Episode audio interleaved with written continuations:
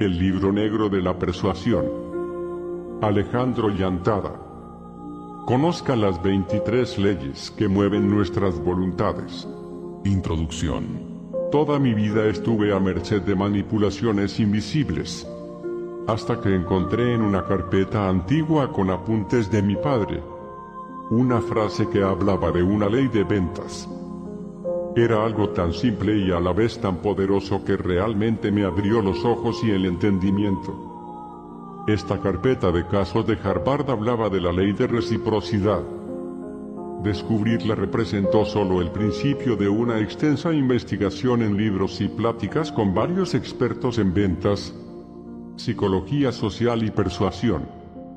Pero, ¿qué es eso de la ley de reciprocidad? Es algo muy sencillo. Se percibe cuando una persona hace algo por ti o te regala algo. Por ejemplo, una pluma fina.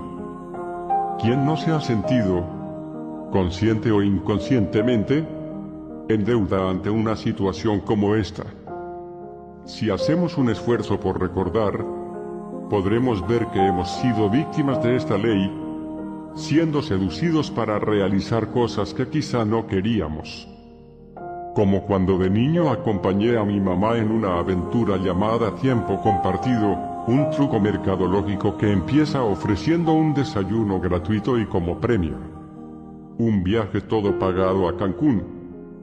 Una vez ahí, después de anunciar el premio, un grupo grande de personas gritan brindando por tu nueva adquisición mientras preguntas apenado, ¿qué se supone que compré? Con esta y otras artimañas orillan a la gente a aceptar un contrato truculento y costosísimo de por vida. Muchos se sienten obligados a firmar y adquirir un departamento que podrá utilizar dos veces por año. Después de tanta atención falsa, obsequios y ese anuncio a los cuatro vientos sobre su supuesta decisión de compra, un ejemplo de muchos del por qué debemos conocer estas leyes. Aunque sé que está pensando, a mí no me pasaría. No esté tan seguro. El cuaderno arbariano de mi padre no fue lo único que me motivó en esta búsqueda sobre los botones psicológicos del ser humano, sino la inquietud de responder a esta pregunta, ¿qué es lo que hace que yo haga algo? En esa misma época, un profesor de filosofía me hizo reflexionar con una pregunta. ¿Los seres humanos somos libres? Después de una serie de dimes y diretes y de repasar las filosofías kantiana, estructuralista y otras tantas que no recuerdo, el profesor, mis compañeros y yo llegamos a la conclusión de que no, no somos libres. Todo el mundo nos influye de cierta forma. Es más, Existen empresas e instituciones dedicadas específicamente a persuadirnos para realizar algo que no necesariamente queremos hacer.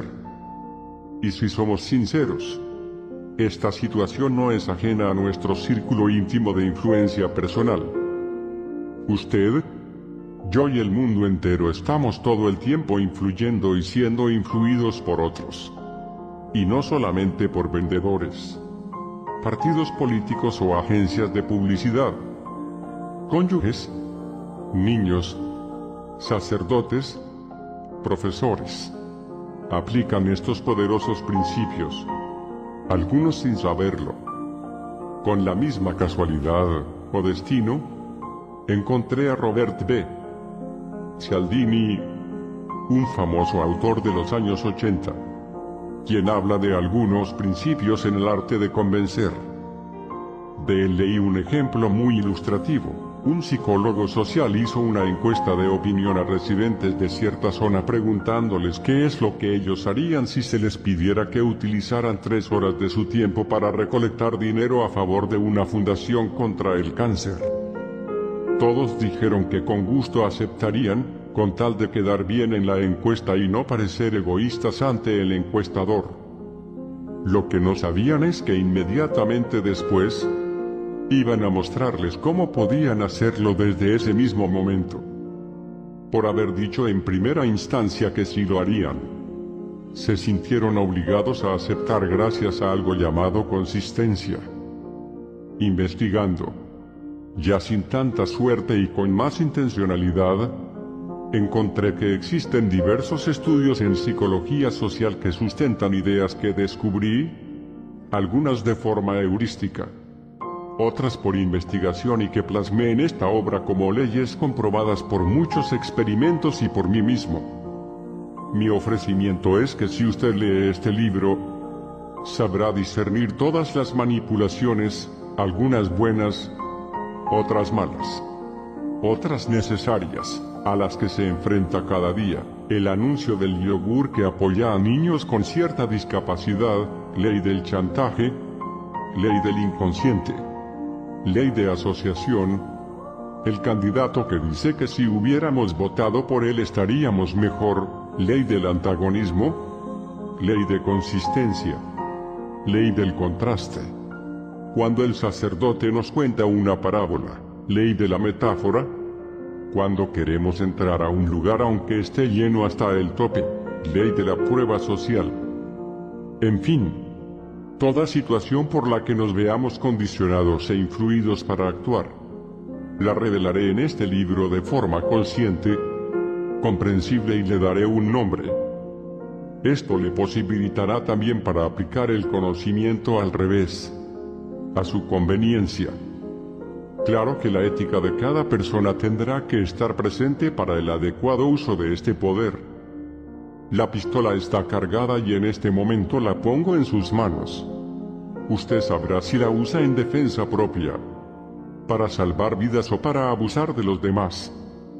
Su naturaleza original no cambia. La bala disparada siempre penetra. De eso que no quepa la menor duda. 1. Ley de reciprocidad. Lo que da, recibe.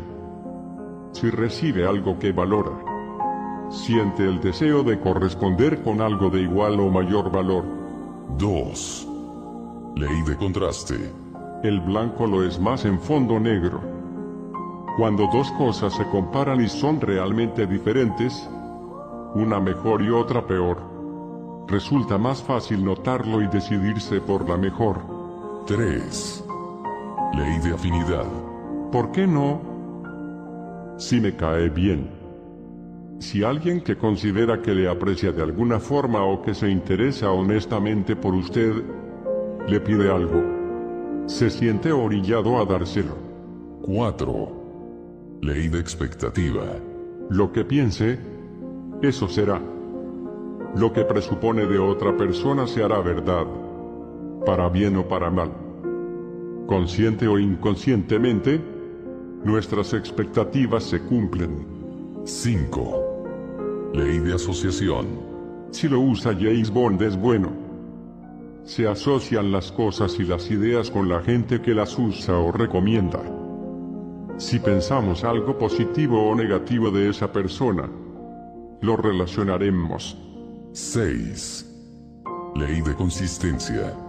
Si así lo dije, entonces así lo hago. Si se hace una afirmación donde exista un registro o testigo, se tenderá a ser consistente y congruente con lo que se dijo en presencia de la gente que la leyó o escuchó. Si uno cree que algo es bueno o malo, tenderá a justificar su actuar conforme ese patrón. 7. Ley de escasez. Entre menos hay, cuesta más. Es la ley de oferta y la demanda. Cuando algo que se desea se percibe como escaso, la gente tiende invariablemente a pensar que es de gran valía. Si existe en abundancia y cualquiera lo puede tener, es barato y a veces indeseable. 8. Ley de autoridad. Lo hago porque el doctor me dijo. Cuando se percibe a alguien como autoridad, se le obedece hasta límites insospechados. 9. Ley del chantaje, coerción. Si no lo hace, verá. Cuando alguien amenaza o promete algo a cambio de que la otra persona haga o deje de hacer determinada cosa, condiciona apelando a sentimientos sabiendo que afectará el comportamiento. Se trata de coerción, un chantaje. 10. Ley del atractivo. Me veo bien y me hace caso. Si se considera a una persona o cosa como bella o atractiva, es más propenso a acceder a lo que se pida en su nombre. 11. Ley del poder. Si me da poder, lo sigo. Si un personaje hace creer que gracias a él se pueden obtener beneficios de tipo sexual, político, amoroso, económico o espiritual, será seguido, aceptado y a veces amado. El deseo de poder del otro le da poder. 12. Ley del incentivo. Gane al estar conmigo. El ser humano actúa por estímulos. Hará o aceptará cualquier cosa que crea que le conviene para realizar sus intereses particulares. 13. Ley del inconsciente. Conduzca mis sueños. La mente inconsciente actúa al mismo tiempo que la consciente, con la diferencia de que las personas no se dan cuenta. Es la parte sumergida del iceberg. Quien guíe el inconsciente dirige en gran parte la voluntad de la gente. 14. Ley del antagonismo. Todos contra él. Cuando existe un enemigo, real o imaginario, contra el cual luchar, las voluntades individuales se unen en lo colectivo y se enfocan en un fin común. Estar en contra de algo influye a todos. Es inclusive una ley para sobrevivencia de la especie. 15. Ley del precedente. Le creo porque ya ha pasado. Cuando hubo algo anteriormente que se creyó que funcionó existió, se percibirá como muy posible que vuelva a suceder. 16. Ley de lo escrito. Aquí dice y es palabra de Dios. Lo que se dice escrito es más fuerte que lo que se dice sin que quede registro. 17. Ley de la fe. Crea en mí y le daré un propósito. La gente accede a mucho por fe. Puede hacer que la gente lo siga y obedezca si logra proyectar una esperanza en algo sublime. 18. Ley de la metáfora. Si digo corazón, entienda amor. La realidad es dura y cruel. Una idea indirecta, metáfora, es mucho más fácil de asimilar. 19. Ley de la sorpresa. ¿Qué detalle? No me lo esperaba. Lo que no se espera y es agradable, convence. 20. Ley del elogio. Qué inteligente es usted. Todos somos vulnerables al halago. Es difícil resistirse. 21. Ley de prueba social. Tanta gente debe tener razón. El que más gente piense o haga algo en particular, influye para creer que ese algo es aceptable o bueno. 22. Ley de simplicidad. Le quiero porque le entiendo. Si expresa algo de manera simple, agradará e influirá mejor. 23. Ley del yo soy. Todos somos uno. Compartimos un espíritu que nos une. Si se recuerda esta verdad nos reconocemos en el otro.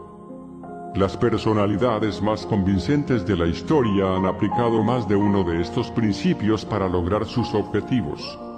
Pero no solo ellos lo han hecho. Todos los políticos, los religiosos, los mercadólogos, los consultores en imagen pública, los publicistas, usted y yo lo hacemos, a veces con conocimiento de causa, pero la mayor parte del tiempo lo hacemos sin saberlo. Quien no ha chantajeado a su novia o a su esposo, quien no ha comprado algo caro solo porque no es muy común, ¿Quién no ha sido víctima de una persona atractiva haciendo algo que uno no quería? Estas leyes son tan poderosas que vale la pena analizarlas para profundizar en su comprensión.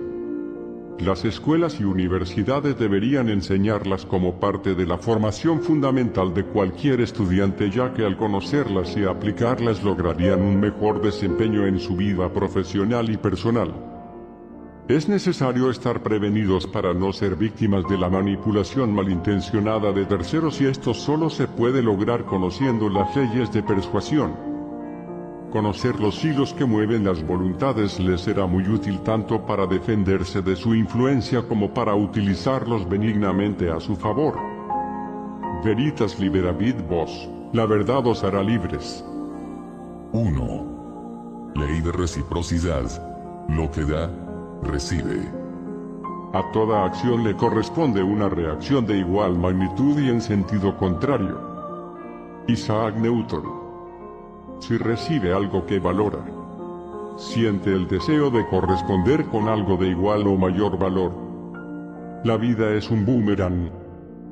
Lo que hace, se lo hacen, y lo que da, eso recibe, para bien y para mal.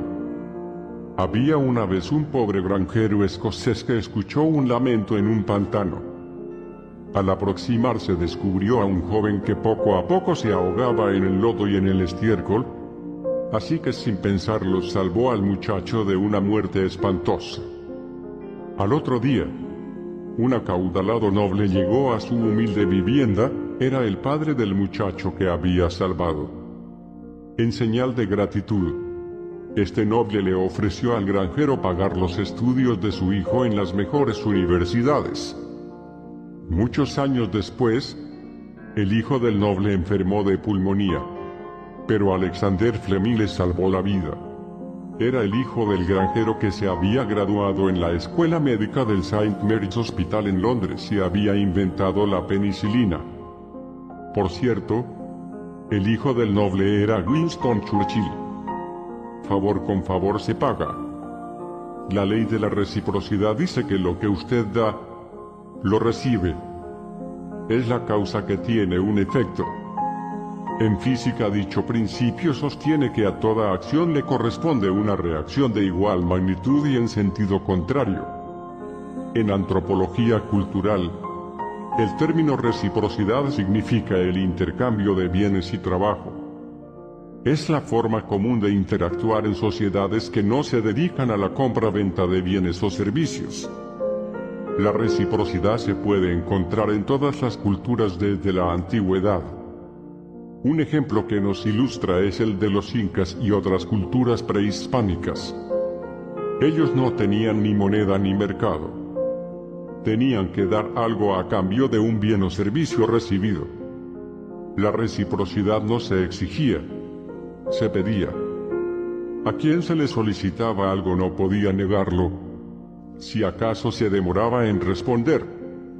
Este principio de reciprocidad se encuentra en nuestra vida cotidiana de muy diversas maneras. Ya le di, ahora deme. Camina por la calle y de repente una niña indigente le pega una estampita con una carita feliz en la ropa. Sorprendido, se siente obligado a corresponder con una moneda. Esto sucede muy seguido en lugares públicos y en culturas diversas. En Estados Unidos el grupo religioso de los Hare Krishnas era famoso por colocar flores en las solapas de los transeúntes y la persona que recibía el detalle, abrumada, correspondía con dinero. Llegaron a generar recursos importantes con este método, hasta que llegó un momento en que saturaron a la gente y perdió efectividad. La reciprocidad está profundamente arraigada en muchas interacciones sociales. Estudios psicológicos demuestran, por ejemplo, que las camareras sonrientes obtienen más propinas que las que son menos amistosas. Se da una sonrisa, se obtiene una propina. Las peticiones de contribuciones para obras de caridad son a menudo acompañadas de pequeños regalos. Al parecer, las organizaciones benéficas saben que esto aumenta la propensión a donar. En general, es probable que generen sentimientos que obligan a muchas personas a pagar la deuda psicológica con un donativo. En ventas, un ejemplo significativo de reciprocidad es el uso de muestras gratuitas. En los supermercados los clientes utilizan con frecuencia pequeñas cantidades de un determinado producto de forma gratuita. A muchas personas les resulta muy difícil aceptar las muestras que una demostradora sonriente les ofrece sin tener que comprar nada a cambio. Otras incluso compran el producto aunque no les guste mucho. El poder normativo de la reciprocidad también tiene un impacto importante en cuestiones de política social. La opinión pública aprueba o desaprueba cualquier decisión de un gobierno tomando en cuenta las recompensas, independientemente de si contribuyen de fondo o no a la sociedad y en qué medida. Ojo por ojo. La reciprocidad no es privativa nada más de cuestiones materiales. También está presente en el orden moral, así como en las relaciones interpersonales. Se le llama la ley de oro. El acto de retribuir un favor o una dádiva es bien entendido en cualquier filosofía y religión. Confucio, por ejemplo, lo clarifica así cuando uno cultiva al máximo los principios de su naturaleza y los ejerce en el principio de reciprocidad, no está lejos del camino. Lo que no te gusta que te hagan a ti, no lo hagas a los demás. En el budismo se le llama ley karmática o de causa y efecto. A la inversa es lo que conocemos como la ley del talión, del latín talis idéntico. La reciprocidad en el ser humano es básica para la sobrevivencia de la especie. Es un mecanismo casi automático que implica evolución y civilidad. Cuando se desaprovecha o se ignora, la consecuencia puede ser simplemente que se vuelva en nuestra contra y que seamos detestados o ignorados. De y recibirá, muchas veces, hasta de más. El efecto ya florece en la causa Buda. 2. Ley de contraste. El blanco no es más en fondo negro. La enfermedad hace buena y agradable la salud, el hambre, a la saciedad, el trabajo, al reposo. Heráclito. Cuando dos cosas se comparan y son realmente diferentes, una mejor y otra peor, resulta más fácil notarlo y decidirse por la mejor. Contraste es la oposición de figuras, de situaciones, fortuna, costumbres, benevolencia, belleza o credulidad. El contraste es lo que permite sopesar una realidad al presentarla con un aparente opuesto, luz-obscuridad, día-noche, bajo-alto, grande-pequeño etc. Pero también se genera con elementos que no tienen una relación binaria como belleza-bondad, precio-calidad, clásico innovador y cualquier otra que a usted se le ocurra.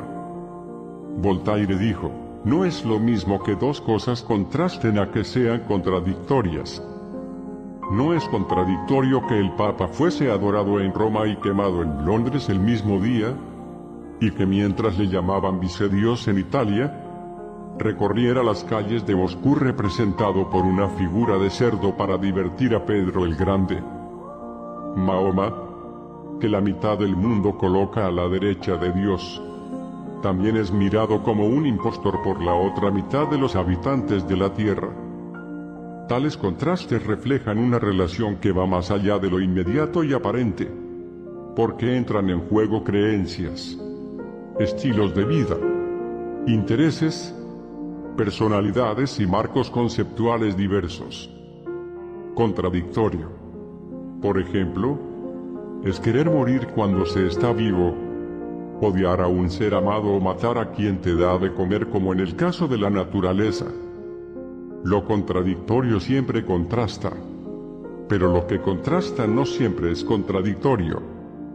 En general se dice que el oponente genera contraste, pero la dualidad del yin-yang explica que todo es parte de lo mismo, y si el blanco es la reunión de todos los colores, el negro es la ausencia de ellos. El mismo diablo, sinónimo de maldad, es luz velo luz bella. El gran filósofo griego Heráclito conocido como el oscuro de Efeso, tiene una visión muy positiva, la enfermedad hace buena y agradable la salud, el hambre, a la saciedad, el trabajo, al reposo. Se ve más blanco en fondo negro. Cuando dos cosas se comparan y son diferentes o una es mejor, resulta más fácil notarlo y decidirse. Iluminación en la oscuridad de la muerte. Salvador Dalí comentó alguna vez, mi abuela materna, Ana, que tenía 90 años, después de la muerte de una de sus hijas se sumió en una especie de locura lánguida. Se refugió en el pasado y evocaba con abundancia detalles de los episodios sobre su vida feliz. Hablaba a menudo en verso y recitaba a Góngora. Para ella, todos nosotros éramos unos extraños. Su único contacto con lo real tenía lugar durante las comidas. Le entusiasmaban los merengues. Una hora antes de su muerte, se incorporó en el lecho y exclamó, mi nieto será el más grande pintor catalán. Luego se durmió para no despertar más. La inminencia de la muerte nos hace clarividentes. Esta pequeña anécdota de Dalí se alimenta de contraste, la percepción extrasensorial que permite la captación de hechos futuros y que de forma tradicional se relaciona con la sabiduría, rompe el esquema de irrealidad en que vivía una anciana. En medio de los disparates cotidianos, de esa locura lánguida emerge una chispa de inspiración lo que hace más notable el mensaje e incluso mejor que si proviniera de alguien generalmente lúcido o se presentara en cualquier otro momento y no justo antes de morir. La iluminación en la oscuridad y el vaticinio que se reviste de una verdad fuera de este mundo, se toma como creíble y real gracias al contraste. Por 10 pesos más. En la aplicación de esta ley para efectos de merchandising, la parte de la mercadotecnia que tiene por objeto aumentar la rentabilidad en el punto de venta, se opta por presentar conceptos contrastantes y no solo objetos en vitrinas y escaparates. Por ejemplo, en el mostrador de plumas de una tienda departamental, existen varias opciones exhibidas, pero sobresale, casualmente, una pluma fea con un descuento especial. Al lado colocan una pluma llamativa con un precio mucho más alto. El 63 de los consumidores optarán por la pluma más llamativa aunque tenga un mayor precio. La fea y devaluada aumenta el atractivo de la otra. El 37 restante optará por la pluma barata u otra opción intermedia. La ley de contraste también se aplica inteligentemente en las hamburguesas de comida rápida. Cuando usted pide la orden y le ofrecen agregar tocino o aumentar el tamaño de las papas o el refresco por una mínima cantidad extra de dinero, el bajo precio provocará muy probablemente que acepte la oferta y que ellos se hagan millonarios con economías de escala, porque en realidad es más del 10 de diferencia en precio y más del 30 en ganancia. Lo mismo sucede cuando compra un traje y le ofrecen una corbata se ve tan barata comparada con el precio del traje. ¿Qué acepta la ganga? Los políticos suelen ser expertos en contrastarse con las debilidades de su competencia. Los oponentes del partido en el poder exhiben cifras de bajas inversiones, crecimiento nulo, problemas de inseguridad, mientras el partido gobernante anuncia campañas para castigar la corrupción del pasado cuando gobernaba el partido ahora opositor. Al igual que la revolución del cubano Fidel Castro se enarbolaba como democrática. Y lo era en ese momento en comparación a Batista. Al final fue la dictadura más sólida de los últimos años. Solemos compararnos casi todo el tiempo con otros. El ego tiene esta característica, es inherente a él. Es de la forma en que se expande y de esa misma semilla nacen la envidia y los celos.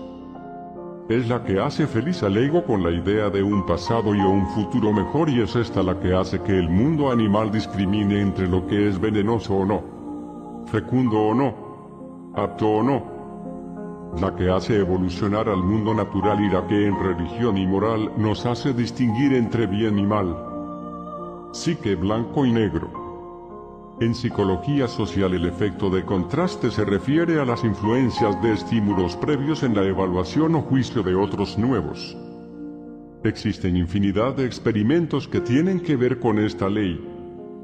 Juicios sociales. Alguien parece más malo o más bueno si se contrasta. Divesta. 1961. Harvey 1957. Estimaciones de peso. Algo se siente más pesado al haber cargado antes algo liviano. Serif. Taub. Oblan. 1958.